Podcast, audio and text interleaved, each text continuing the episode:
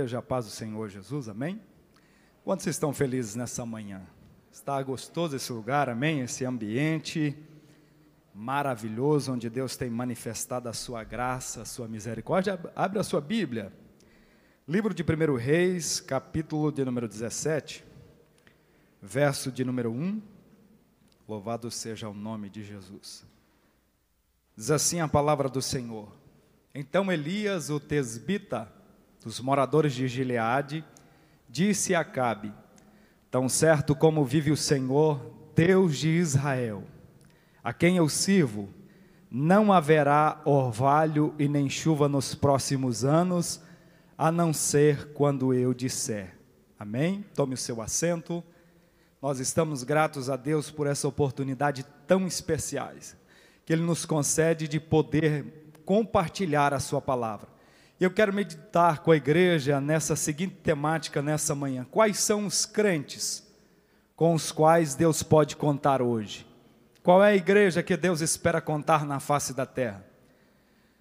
O capítulo 17 de 1 Reis, nós vamos nos deparar aqui com uma das maiores crises da história, uma crise política, uma crise religiosa.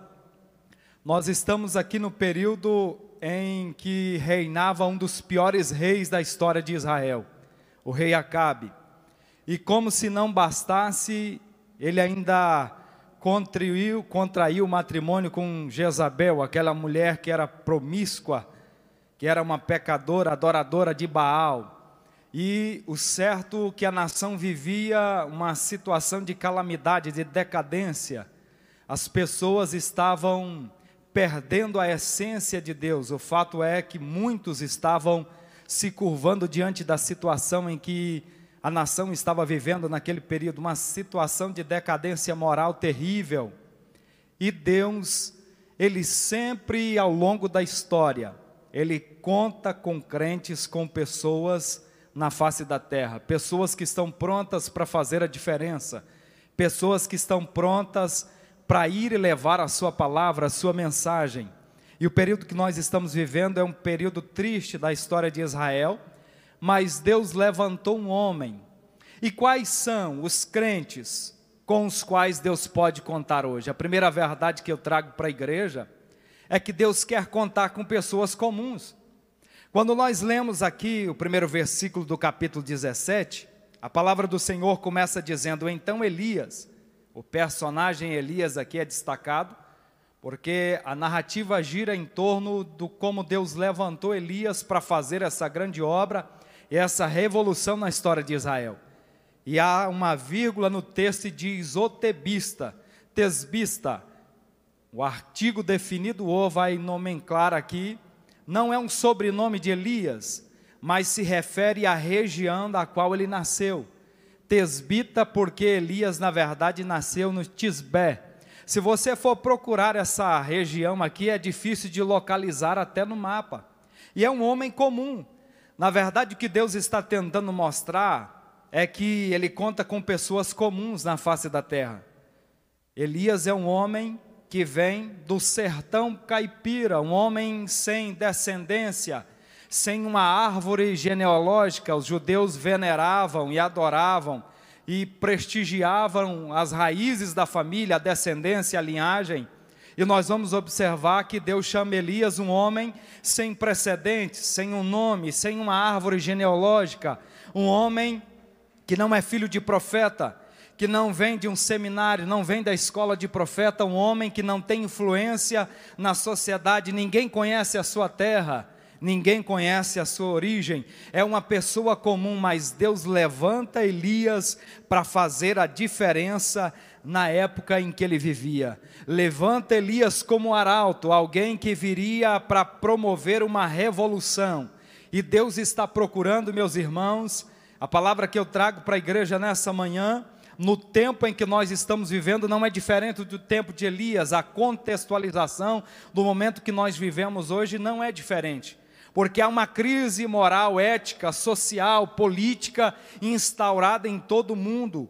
E é tempo em que a igreja ela não pode se deixar influenciar pelo mundanismo, mas Deus está nos levantando para influenciar a geração na qual nós vivemos. Deus conta com pessoas comuns.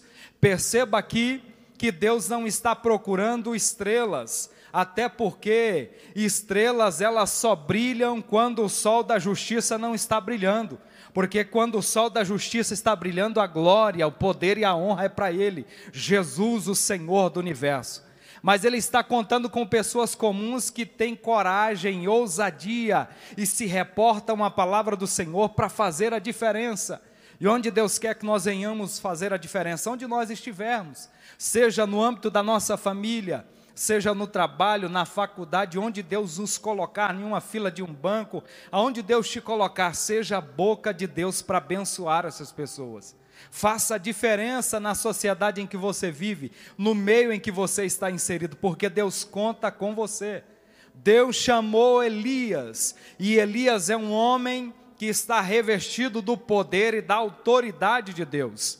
Se nós observarmos o texto, parece que é interessante olhar para essa perspectiva e ver Elias chegando, o ministério de Elias já começa no palácio é bem provável que muitos não terão uma oportunidade como essa, mas o ministério de Elias já começa no palácio, ele traz uma palavra de autoridade, dizendo: Olha, rei Acabe, segundo a minha palavra, não vai chover e nem vai cair orvalho sobre a terra durante três anos, irmãos.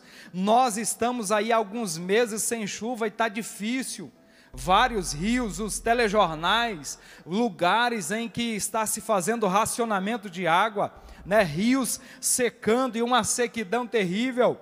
Lamentamos a falta da água, o ar rarefeito, a umidade muito baixa do ar, e nós estamos padecendo. Imagine a situação que esse povo estava vivendo mas na verdade a palavra que Deus determina ao profeta Elias era para refutar todas as ideias contra o Deus Baal, que era venerado por Jezabel e os seus seguidores, e a doutrina que ela estava tentando implantar na nação de Israel. Todas as colheitas, todas as dádivas, a fartura, tudo era atribuído a Baal. Ele era o Deus da fertilidade, da bonança, da chuva, da produção. E Deus agora vem com a palavra de confronto o evangelista Tiago diz que primeiro Elias desce na oração, na busca a Deus, e é só depois que ele vai se apresentar diante de Acabe para proferir as palavras. Primeiro ele ajoelha e pede a Deus que não mandasse chuva, que ele viesse trazer um castigo àquele povo, mostrando que ele era o Deus dos deuses. Então Deus chama o profeta Elias para ser o profeta da palavra e o profeta do fogo, um homem comum, como nós mesmos. Tiago diz que ele era um homem sujeito às mesmas paixões que nós, um homem comum mas que Deus usou com envergadura, com poder, com autoridade. Uma segunda verdade que eu compartilho com a igreja é que Deus quer contar com crentes que aprendam a ser humanos. Como assim ser humanos? É você amar o seu semelhante, é você se condoer com a dor de alguém, é você se mover com a necessidade do outro. Nós vivemos uma época em que a globalização, a correria, a busca pelos ideais, pela a, a performance de vida, muitas das vezes tem tomado conta das pessoas, a autorrealização. E às vezes nós esquecemos do semelhante, da dor alheia, da dificuldade alheia, mas Deus está nos chamando nessa última hora para exercer o ministério que Ele colocou nas nossas mãos. Ele conta com aqueles que exercem a sua humanidade, que conseguem entender a sua dor, mas que também entende a dor do outro. E às vezes alguém pode até perguntar, mas como assim ser mais humano? Como que se dá isso? Como que eu vou ser mais humano? É muito propenso na vida do ser humano nós colocarmos o nosso sentimento e o apego em alguma coisa que é material, e é muito fácil a pessoa venerar muito mais aquilo que é material do que aquilo que é humano. Mas eu chamo a atenção da igreja nessa manhã, nós precisamos nos dedicar às pessoas à nossa volta, amar o nosso semelhante, cuidar das pessoas que Deus colocou. E nós começamos a fazer isso no âmbito da nossa família dentro da nossa própria casa. Deus quer contar com pessoas que querem fazer a diferença dentro da nossa própria casa, amando os nossos e depois fazendo a obra e depois ganhando almas. Primeiro nós vamos ganhar a nossa família, ganhar as pessoas à nossa volta, aonde nós estivermos, seja no trabalho, na faculdade, aonde Deus nos colocar. Nós vamos amar as pessoas. Nós vamos entender a dor das pessoas para que nós possamos fazer a diferença. Deus ele se condói com a situação que Israel estava vivendo, uma situação caótica e difícil, e ele levanta Elias para ser um divisor de águas naquela nação, para fazer a diferença, para chamar a atenção daquele povo, para despertar aquele povo para a sua glória, para o seu poder, para a sua majestade. Mas Deus também está contando com crentes que saibam depender de Deus, e nós precisamos depender de Deus no momento em que Elias profere aquelas palavras para o rei Acabe, uma situação de confronto, uma palavra muito dura. Imagine pastor Benjamin chegar diante do prefeito da cidade e dizer: Olha, eu orei a Deus e nós vamos passar aí três anos sem chuva na cidade, e sobre a minha palavra isso não vai acontecer. Talvez seria perseguido, criticado, e agora Elias ele se encontra nessa situação porque quando ele profere essas palavras, Elias foge da presença do rei Acabe, Deus dá uma ordem para Elias. Da mesma maneira como você teve coragem de pregar a minha mensagem, de pregar a minha palavra, agora você vai viver na dependência minha. Eu é que vou cuidar de você. Deus envia Elias do palácio para o ribeiro de Querite. E Elias agora está lá no ribeiro de Querite, tomando a água do ribeiro e sendo alimentado por corvos. Deus enviava corvos e levava pão e carne para Elias todo dia. Isso é inusitado demais. Pare para pensar nisso. Na mesma hora, Deus dava ordem todos os dias. E aqueles corvos chegavam com pão e carne. E Elias, ele comia ele dependia da mão de Deus, do, do posicionamento de Deus. Deus enviava recursos para a vida de Elias. E nós precisamos estar na dependência de Deus. Existem pelo menos cinco classes de fé que vão, a palavra vai mencionar a fé como crença. Eu preciso ter fé para acreditar que esse Deus existe e que Ele pode me chamar no meio da multidão, que Ele pode salvar a minha família, que Ele pode salvar a minha alma, porque um dia Jesus fez isso comigo, um dia Ele fez isso com você. O Evangelho, segundo João capítulo 15, versículo 16, diz que não fomos nós que escolhemos Jesus, foi Ele que nos escolheu, Ele nomeou cada um de nós. O apóstolo Paulo diz em Efésios capítulo 1 que antes da fundação do mundo ele já havia estabelecido um tempo desde a plenitude dos tempos, Ele nos escolheu, nos vocacionou, nos chamou, nos elegeu para a salvação. Existe a fé como crença, mas também tem a fé como doutrina, que é de prática, de regra, eu creio, eu acredito, eu vivo de acordo com a palavra, mas também tem a fé redentora, que é aquela que nos redime dos nossos erros, dos nossos pecados, das nossas mazelas mas também tem a fé como substância criadora. Hebreus capítulo 11, versículo 3, até um princípio de física quântica, quando a palavra diz que tudo aquilo que foi feito não é daquilo que se é aparente, Deus ele criou tudo. A fé criadora está lá em Gênesis, quando Deus diz: façamos tudo conforme a nossa vontade, conforme o nosso poder. Essa é a fé criadora mas também existe aquela fé de sentimento absoluto e dependência de Deus. E essa era a fé do profeta Elias. Essa era a fé que ele estava exercendo, porque não obstante de entregar uma palavra, uma mensagem, mas agora ele estava na total dependência de Deus. Ô oh, irmãos, nós precisamos aprender a depender do nosso Deus.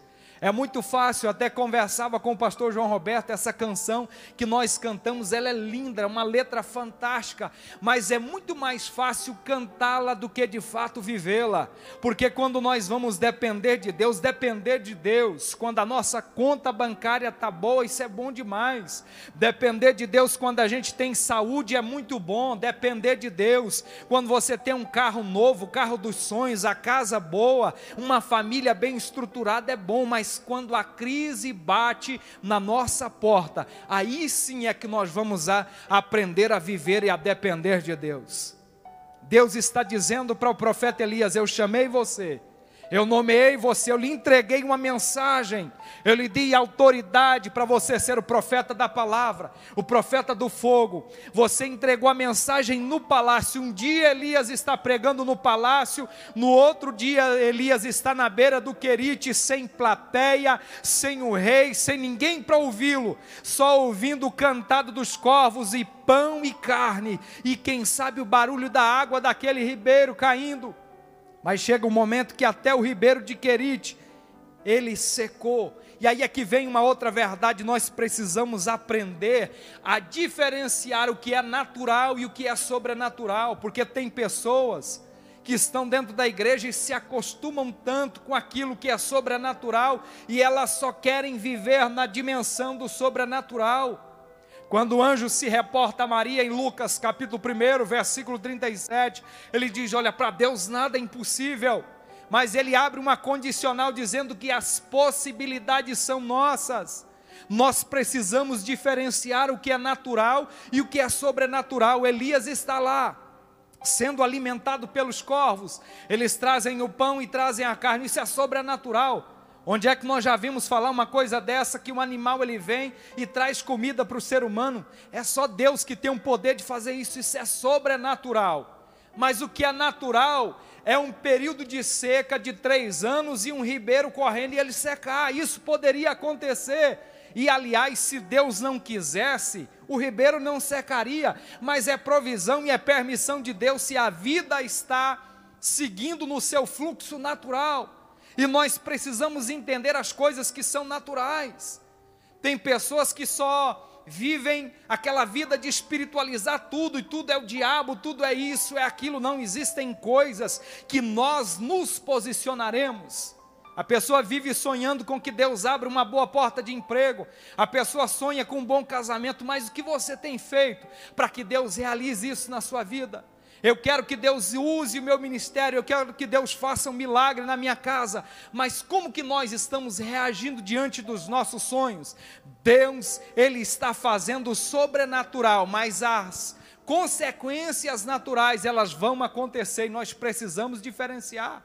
Porque quando o ribeiro seca, Deus dá uma ordem para o profeta Elias, dizendo: Vai para Serepta, porque eu preparei uma viúva para sustentar você. Imagino que o que passa na cabeça daquele homem, talvez ele pensa: opa, Deus está cuidando de mim, afinal de contas eu sou profeta, a Bíblia não diz, mas eu estou conjecturando, e talvez ele pensa, pode ser que essa mulher seja rica e há uma fartura, e Deus delimita aquele homem e manda ele ir para aquela cidade. Quando ele chega lá, qual é a cena que Elias se depara? Uma mulher que está juntando dois ou três gravetos e que só tem um pouquinho de azeite, um pouquinho de farinha e diz: Olha, parece que é uma piada esse negócio que o senhor está falando para mim, porque eu só vou fazer um pouquinho de alimento. E eu vou preparar para mim e para o meu filho. A crise econômica, a crise que a falta de chuva, de orvalho sobre a terra era terrível e uma escassez terrível, e as pessoas menos favorecidas ainda sofriam muito mais. Quem tinha uma boa uma dispensa, uma boa reserva, talvez até conseguiu viver um bom tempo a mais mais tranquilo. Mas a situação daquela mulher, além de viúva, se você for olhar o contexto das viúvas naquela época, era difícil. E ela diz: Eu só vou preparar um pouquinho de comida para mim e para o meu filho. Nós vamos morrer, nós vamos esperar a morte, porque é tudo que eu tenho. E mais uma vez o profeta Elias ele usa a palavra, o poder da palavra, a autoridade que Deus lhe entrega e diz: Olha, você pode até fazer isso, mas primeiro faça um bolo pequeno para mim, e segundo a minha palavra, a farinha da panela e o azeite da botija não vai secar. Nós precisamos aprender a depender de Deus, porque existe um Deus que cuida da nossa vida, da nossa casa. Eu quero liberar uma palavra para você nessa manhã. Se você teme a Deus, se você tem se posicionado de acordo com a palavra, Ele vai cuidar de você e da sua casa. Ele vai cuidar de você e da sua família, Ele vai cuidar de, de você, do seu trabalho, Ele é quem abre portas. As pessoas estão olhando e não estão entendendo, mas o Deus de Israel é quem nos guarda. A palavra diz no Salmo 91, versículo 11, que Ele nos guarda por todos os caminhos que nós formos, aleluia. Ele é fiel para guardar a nossa vida. Crentes que aprendem de onde vem o sustento. E mais uma vez Deus estava mostrando para o profeta Elias que o sustento que ele precisava, que o recurso que ele precisava não era dele, do poder dele, porque isso é muito perigoso, irmãos. Quando está tudo bem, a gente vive uma vida tranquila. E a gente começa a pensar que é pela nossa própria força, pela força do nosso braço que vem um sustento, pela nossa inteligência, a nossa capacidade intelectual, pelo nosso conhecimento, por isso é aquilo, e a grandeza, a soberba toma conta do coração do homem, mas nós precisamos entender que tudo vem dele, pela graça dele, pelo poder dele, a misericórdia dele. Nós precisamos entender que é de Deus que vem o sustento.